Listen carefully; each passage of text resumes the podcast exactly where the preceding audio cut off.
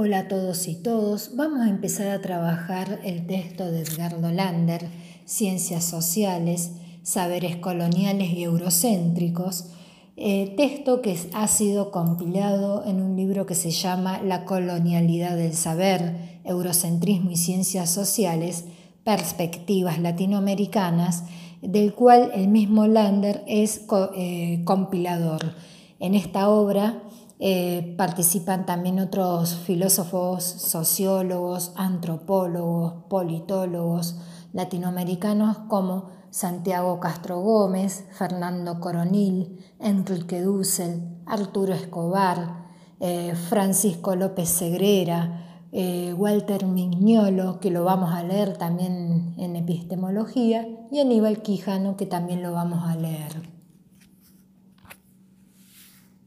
Bueno, entre los intelectuales latinoamericanos eh, se da un diálogo intelectual desde el sur en torno a las posibles alternativas de salida eh, al colonialismo y al eurocentrismo que venimos sufriendo durante siglos.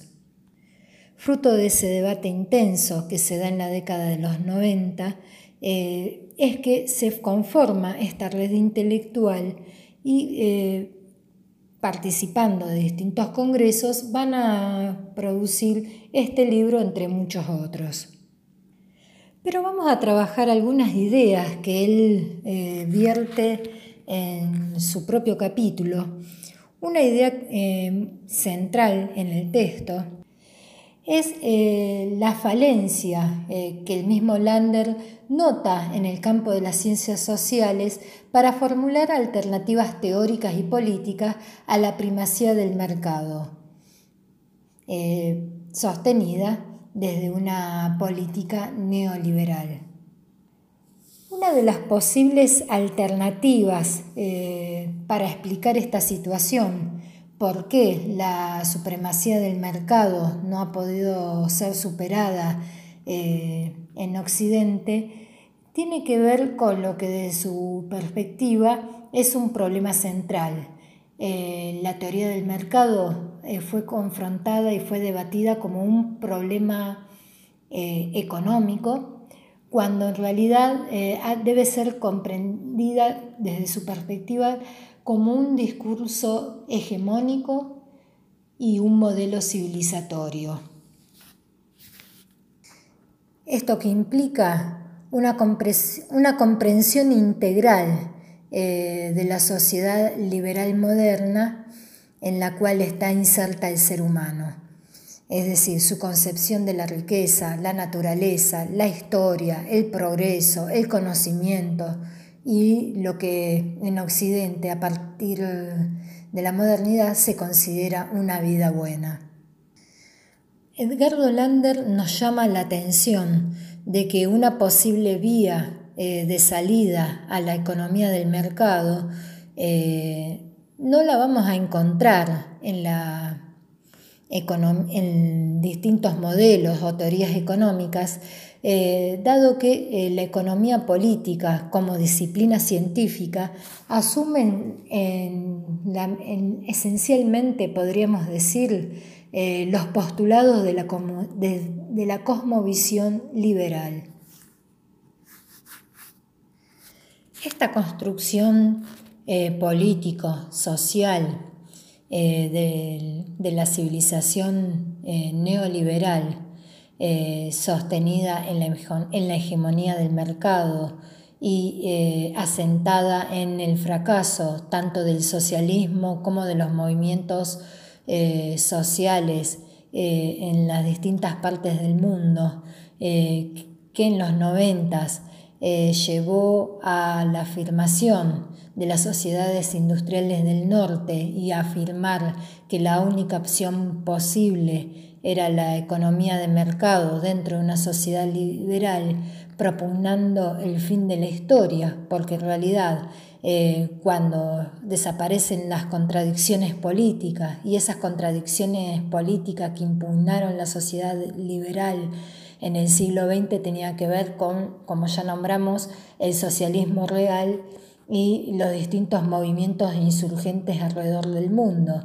Eh, sin embargo, vamos a ver a lo largo del texto eh, que la naturalización de la sociedad liberal eh, como forma avanzada y normal de la existencia humana no es una construcción reciente, sino que es una construcción social que que ha tomado varios siglos.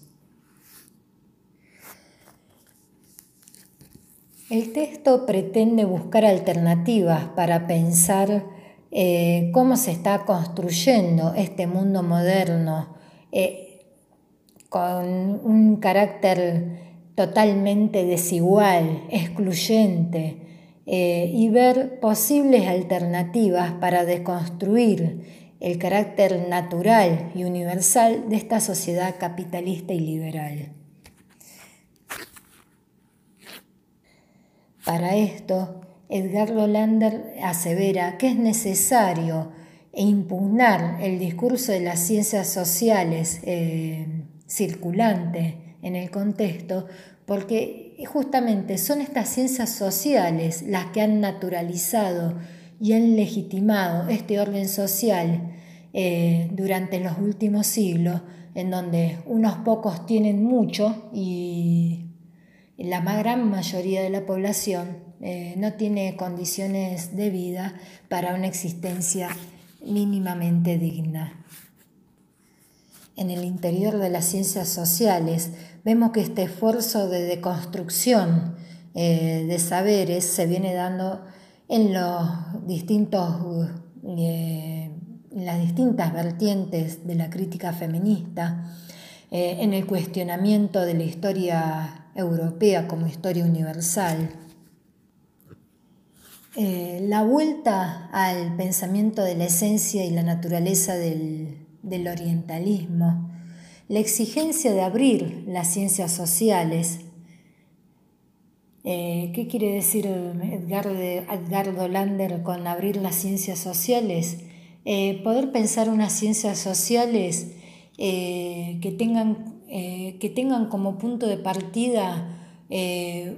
una visión mundial eh, de los pueblos que conforman el mundo y que la ciencia social deje de estar circunscripta al discurso eurocéntrico hegemónico. Bueno, otra perspectiva que va acompañada en esta dirección tiene que ver con los estudios de los sectores subalternos que surgen en la India, los estudios que se estaban realizando en nuestra América Latina, que cuentan con intelectuales como, por ejemplo, Enrique Dussel, eh, Arturo Escobar, Aníbal Quijano, Walter Miñolo, eh, que han sido pioneros en, la década del 70 en la constitución de un pensamiento eh, cuya base era la destrucción, la deconstrucción de ese pensamiento eurocéntrico dominante y poder pensar la filosofía, la sociología, la antropología desde una perspectiva colonialista, eh, destruyendo ese colonialismo y generando un conocimiento otro que tuviera en cuenta estas formas de producir el conocimiento y el saber desde, este, desde esta parte del globo que es América Latina. Lo primero que va a hacer entonces eh, Lander es reconocer eh, bajo qué matrices teóricas eh, el colonialismo europeo eh, ha producido saberes en la modernidad para naturalizar eh, la explotación, el dominio eh, y la sujeción de otros pueblos y de otras culturas. Lander va a reconocer dos dimensiones para que se dé este movimiento. Uno, una primera dimensión se va a referir a las, a las diferentes separaciones o, o particiones del mundo de lo real, que dan históricamente en la sociedad occidental las formas en cómo se va construyendo y constituyendo el conocimiento sobre la base de este proceso de sucesivas separaciones. La segunda dimensión es la forma o el modo en cómo se articulan los saberes modernos con la organización del poder, especialmente las relaciones coloniales eh, e imperiales del poder constitutivas de este mundo moderno. Entonces, para resumir, eh, por un lado, eh, Walter Mignolo va a estudiar las separaciones o particiones del mundo de lo real que se da e históricamente en Occidente, por un lado, y por otro lado va a estudiar la dimensión en el, o el modo en que se articulan los saberes modernos con el poder, sobre todo en las relaciones coloniales e imperiales del poder eh, que van a constituir el mundo moderno, y por otro lado, dimensiones ambas que se eh, entrecruzan. Desde su perspectiva, Ambas dimensiones eh, van a servirle de sustento sólido a Occidente para construir un discurso naturalizador de las ciencias sociales, de los saberes modernos, para sujetar, dominar eh, y colonizar eh, los distintos, las distintas partes del globo, América, Asia, África.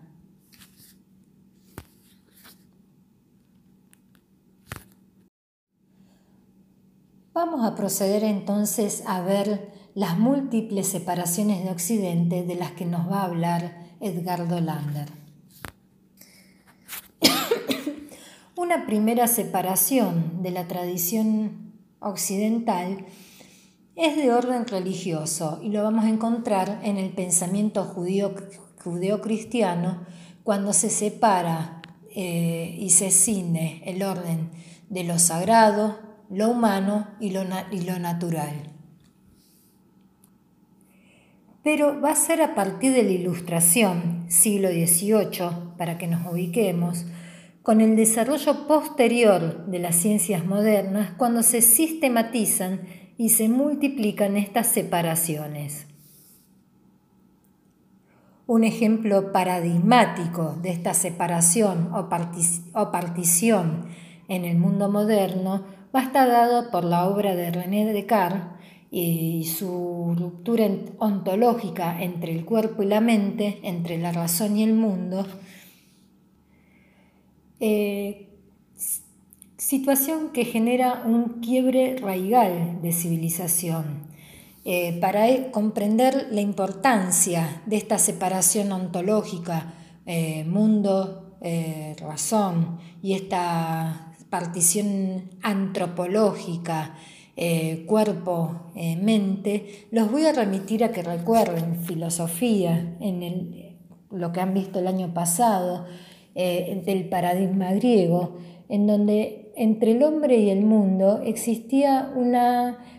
consustanciación, el hombre se sentía integrante, el hombre como microcosmos se sentía integrante y parte de una unidad más grande que lo contenía, que era ese macrocosmos o el mundo, por un lado. Por otro lado, eh, si vamos, por ejemplo, a un autor como Aristóteles, podemos pensar una antropología, es decir, una concepción del hombre eh, desde un sentido unitario, en donde el alma es el principio que anima y, hace ser, es decir, le confiere la vida al cuerpo. Esta unicidad eh, se va a mantener durante eh, toda la Edad Media en el pensamiento judeo-cristiano, en donde se va a considerar al hombre como un ser eh, integrado por una naturaleza corpórea, y espiritual. Pero cuando llegamos al pensamiento moderno, con René Descartes, se va a producir esta partición en donde eh, mente y cuerpo van a tomar distintos carriles. Eh, la mente entendida como la sustancia eh, pensante perdón, y el cuerpo pensado como la sustancia extensa, en donde prácticamente no había comunicación de sustancias.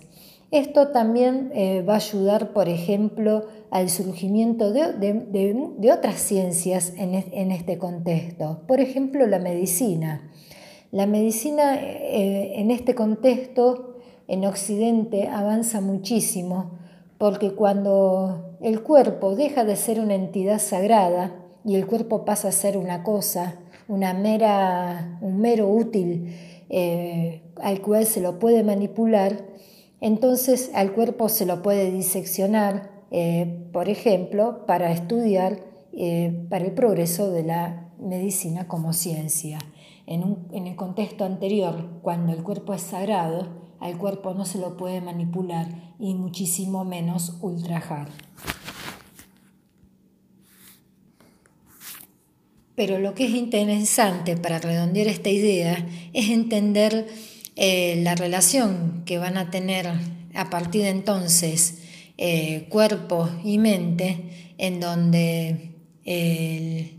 se va a asumir una postura instrumental,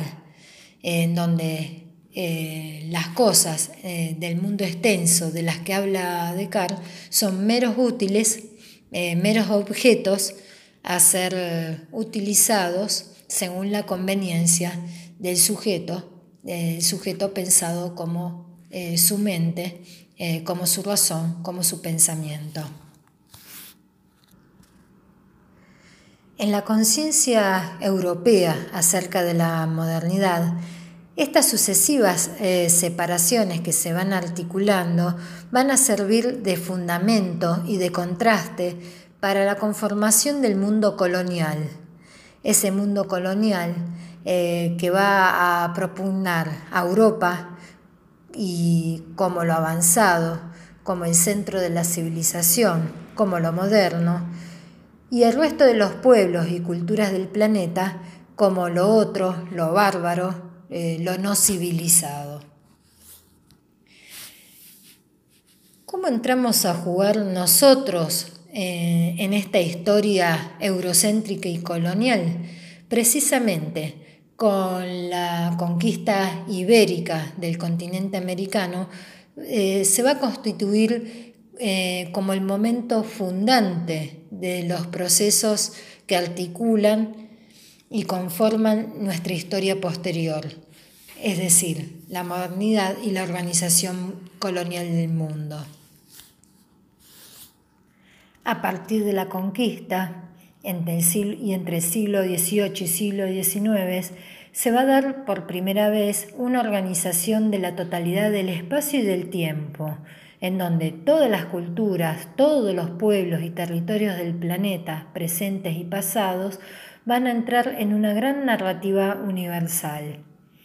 En este relato, Europa eh, va a ser pensada como centro geográfico y la culminación del movimiento temporal. Esta constitución del horizonte geográfico en donde se ubica Europa como centro va a tener eh, su sustento eh, eh, teórico, sobre todo en la filosofía de la historia de Hegel. Esta filosofía de la historia que va a tomar a Europa como punto de llegada eh, y de partida de la historia universal. El colonialismo es constitutivo de la modernidad y da inicio al proceso por el cual se instala una narrativa universal de la que Europa es el centro, es decir, ese punto de partida y de llegada del que recién hablábamos, además de ser su enunciador y, y tener el, intrínsecamente el lugar de la enunciación. Por primera vez se organiza la totalidad del espacio y del tiempo en un gran relato universal. Esto va a permitir eh, jerarquizar las diferencias culturales. Las primeras enunciaciones para la construcción discursiva de la polaridad entre lo europeo y lo no europeo, y también va a dar inicio de la constitución colonial de los saberes, del lenguaje, de la memoria y del imaginario. El universalismo de la filosofía de la historia de Hegel va a reproducir este mismo proceso sistemático de exclusiones. La historia es universal en cuanto a realización del espíritu universal, pero este espíritu universal no participa igualmente en todos los pueblos. De este universalismo eurocéntrico excluyente se derivan las mismas conclusiones que Locke había realizado respecto a los derechos de los pueblos. A diferencia de los pueblos que son portadores históricos de la razón universal, las naciones bárbaras y sus pueblos van a carecer de soberanía y por ende de autonomía. El gran relato hegeliano va a estar construido sobre una tríada de continentes, Asia, África y Europa, estas partes del mundo no están divididas eh, al azar o por razones de comodidad, sino porque va a tratar de diferencias esenciales. Según Hegel, la historia se mueve de oriente a occidente, siendo Europa el occidente absoluto, lugar en el cual el espíritu alcanza su máxima expresión al unirse consigo mismo. Dentro de este gran relato histórico, América ocupa un papel ambiguo, por un lado, es el continente joven, con la implicación potencial que esta caracterización puede tener como portador de futuro, pero su juventud se manifiesta fundamentalmente como un ser débil e inmaduro. Mientras su vegetación es eh, abundante, su fauna es endeble. Incluso el canto de sus pájaros es desagradable, dice Hegel. Los aborígenes americanos son una raza débil en proceso de desaparición. Sus civilizaciones carecerán de los grandes instrumentos del progreso, el hierro y el caballo, según Hegel. América siempre se ha mostrado y sigue mostrándose física e y espiritualmente como impotente, desde la perspectiva hegeliana.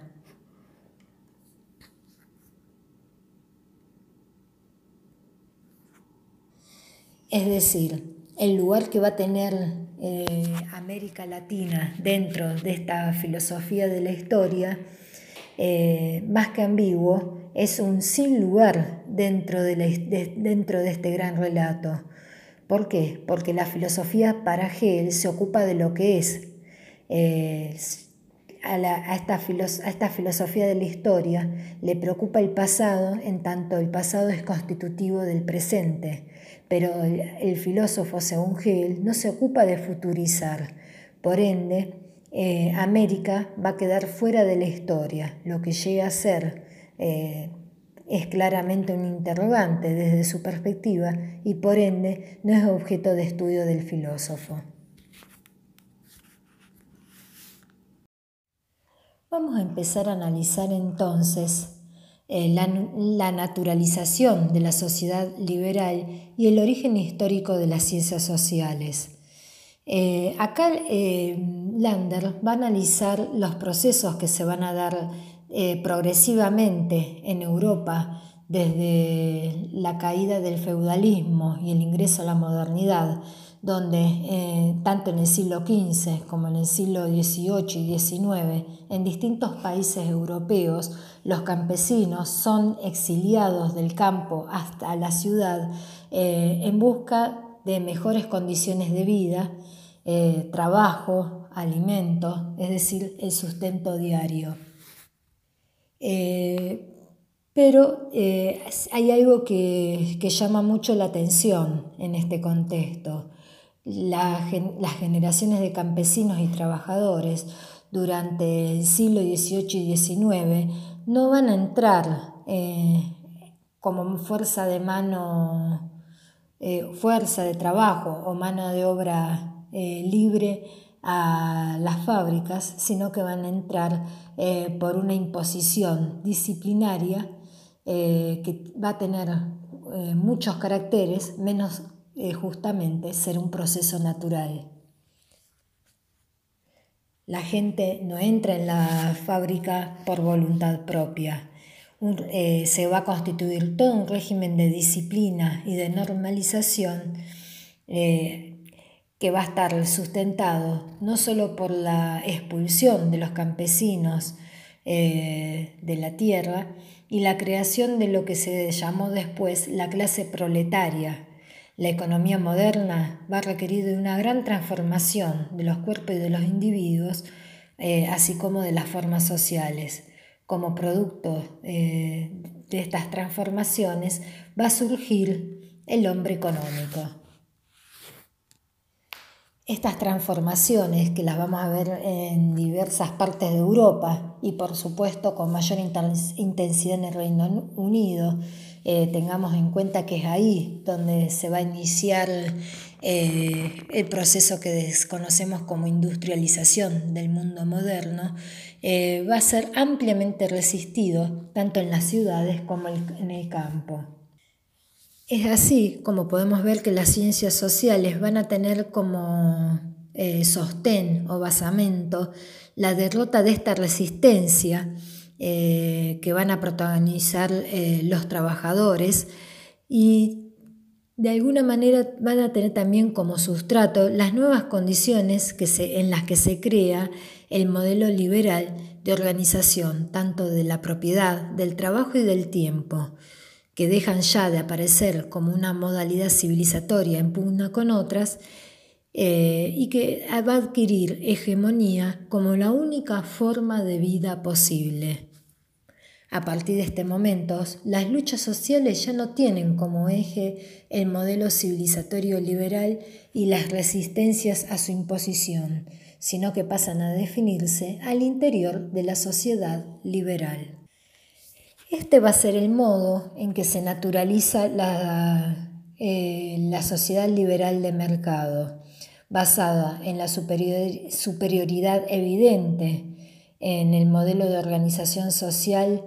eh, de sus países, cultura, historia y raza, que va a quedar demostrado tanto por la conquista y sometimiento de los demás pueblos del globo como por la superación histórica de otras formas de organización social una vez que se ha logrado imponer en Europa la plena eh, hegemonía de la organización liberal de la vida.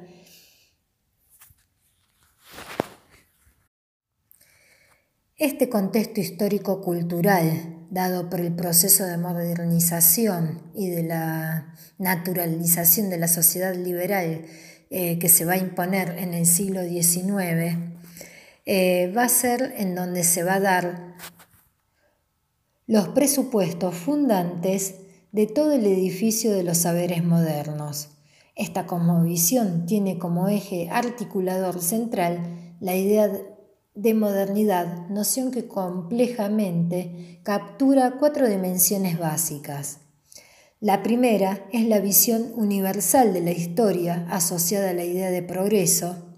la segunda es la naturalización tanto de las relaciones sociales como de la naturaleza humana de la sociedad liberal capitalista.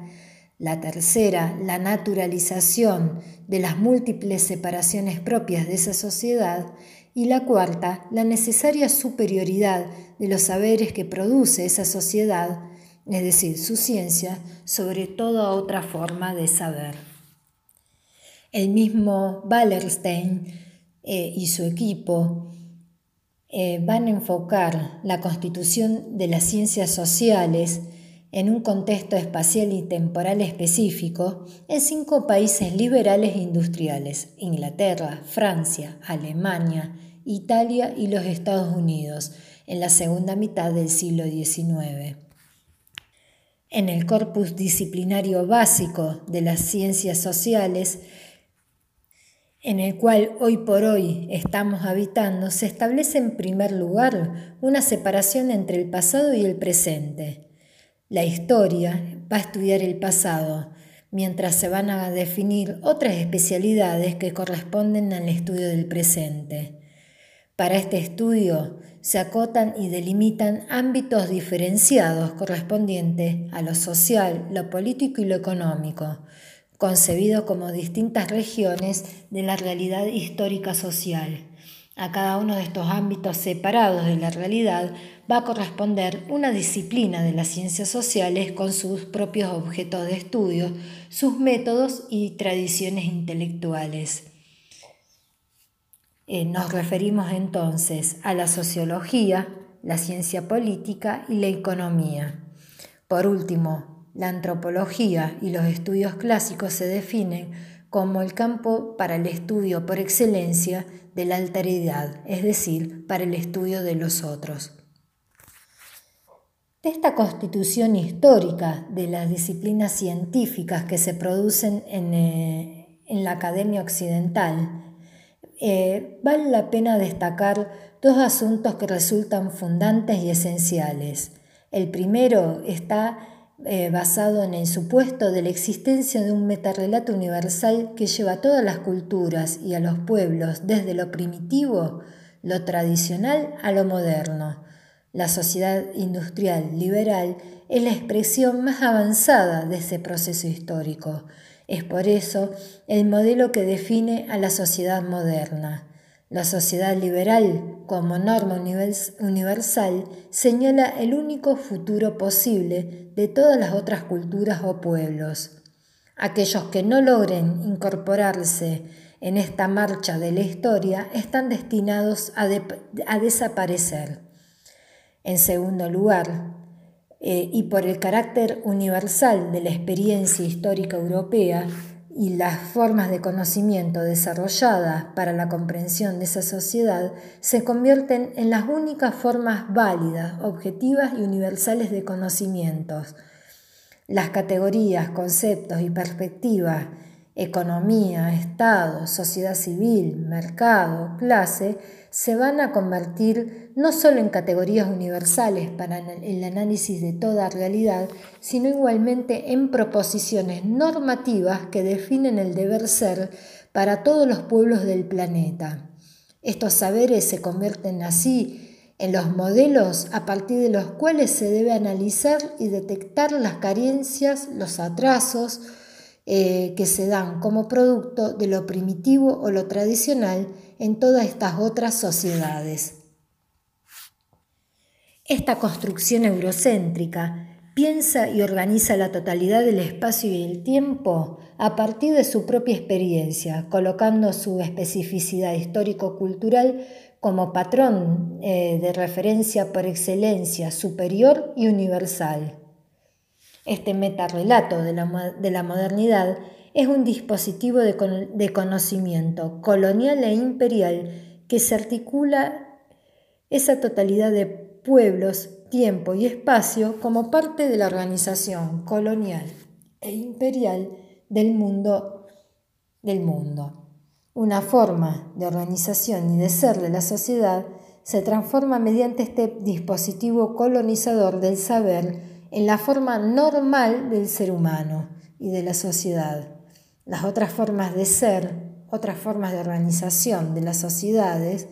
otras formas del saber, son transformadas no solo en diferentes, sino en carentes, en arcaicas, en primitivas o premodernas. Son ubicadas en un estadio anterior del desarrollo histórico de la humanidad, lo cual dentro del imaginario del, del progreso no hace más que remarcar su inferioridad. Este metarrelato eurocéntrico va a funcionar como dispositivo de conocimiento colonial e imperial, transformando una forma de ser de la sociedad en la forma normal.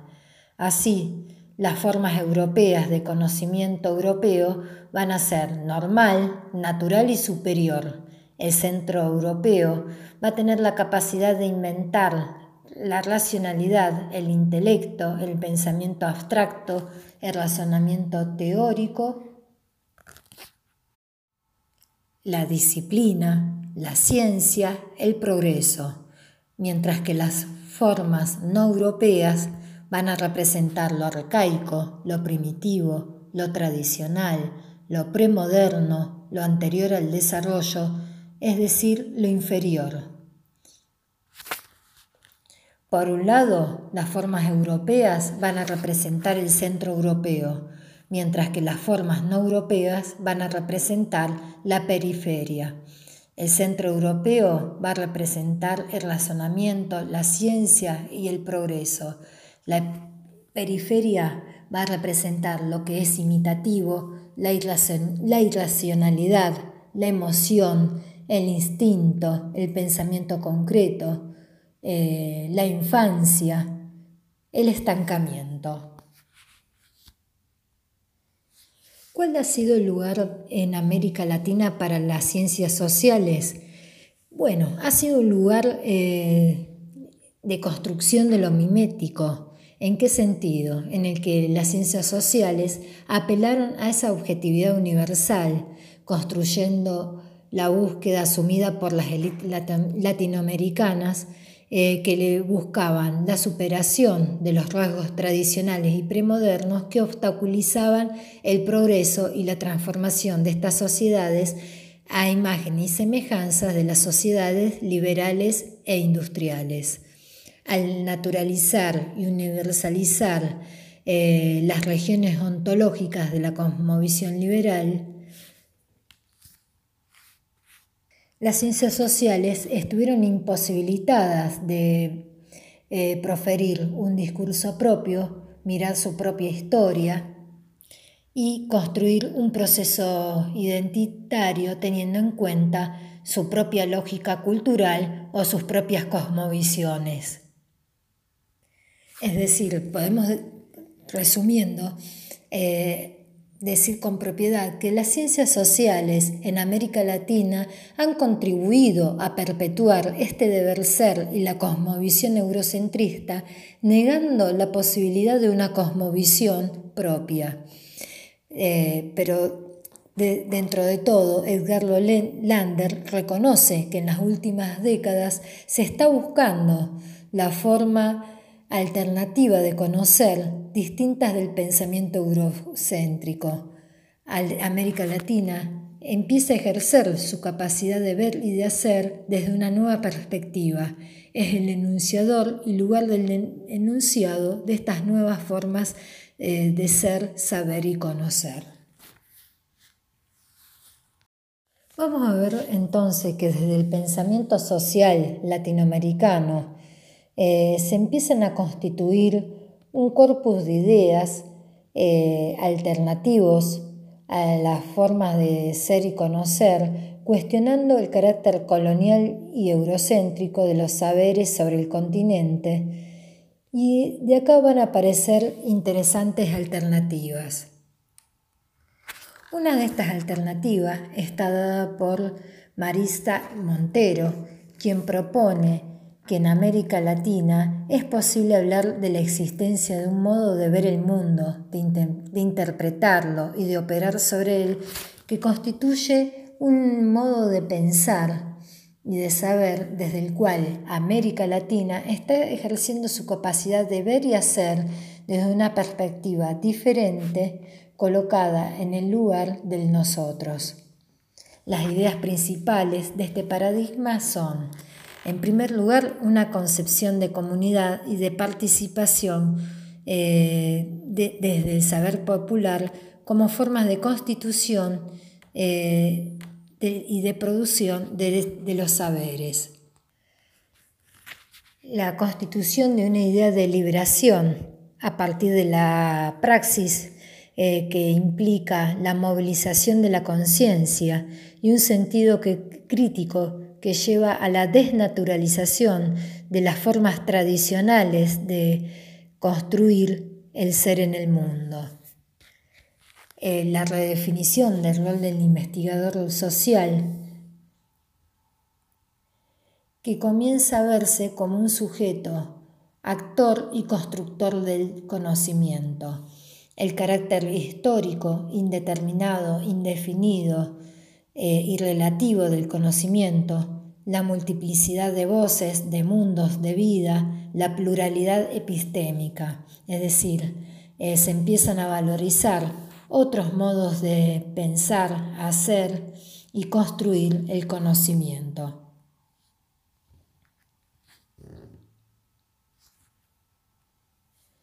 Estas contribuciones eh, del episteme del saber latinoamericano, Montero lo encuentra en la teología de la liberación y la filosofía de la liberación, eh, por ejemplo, en la filosofía de un, de un Paulo Freire y de Alejandro Moreno.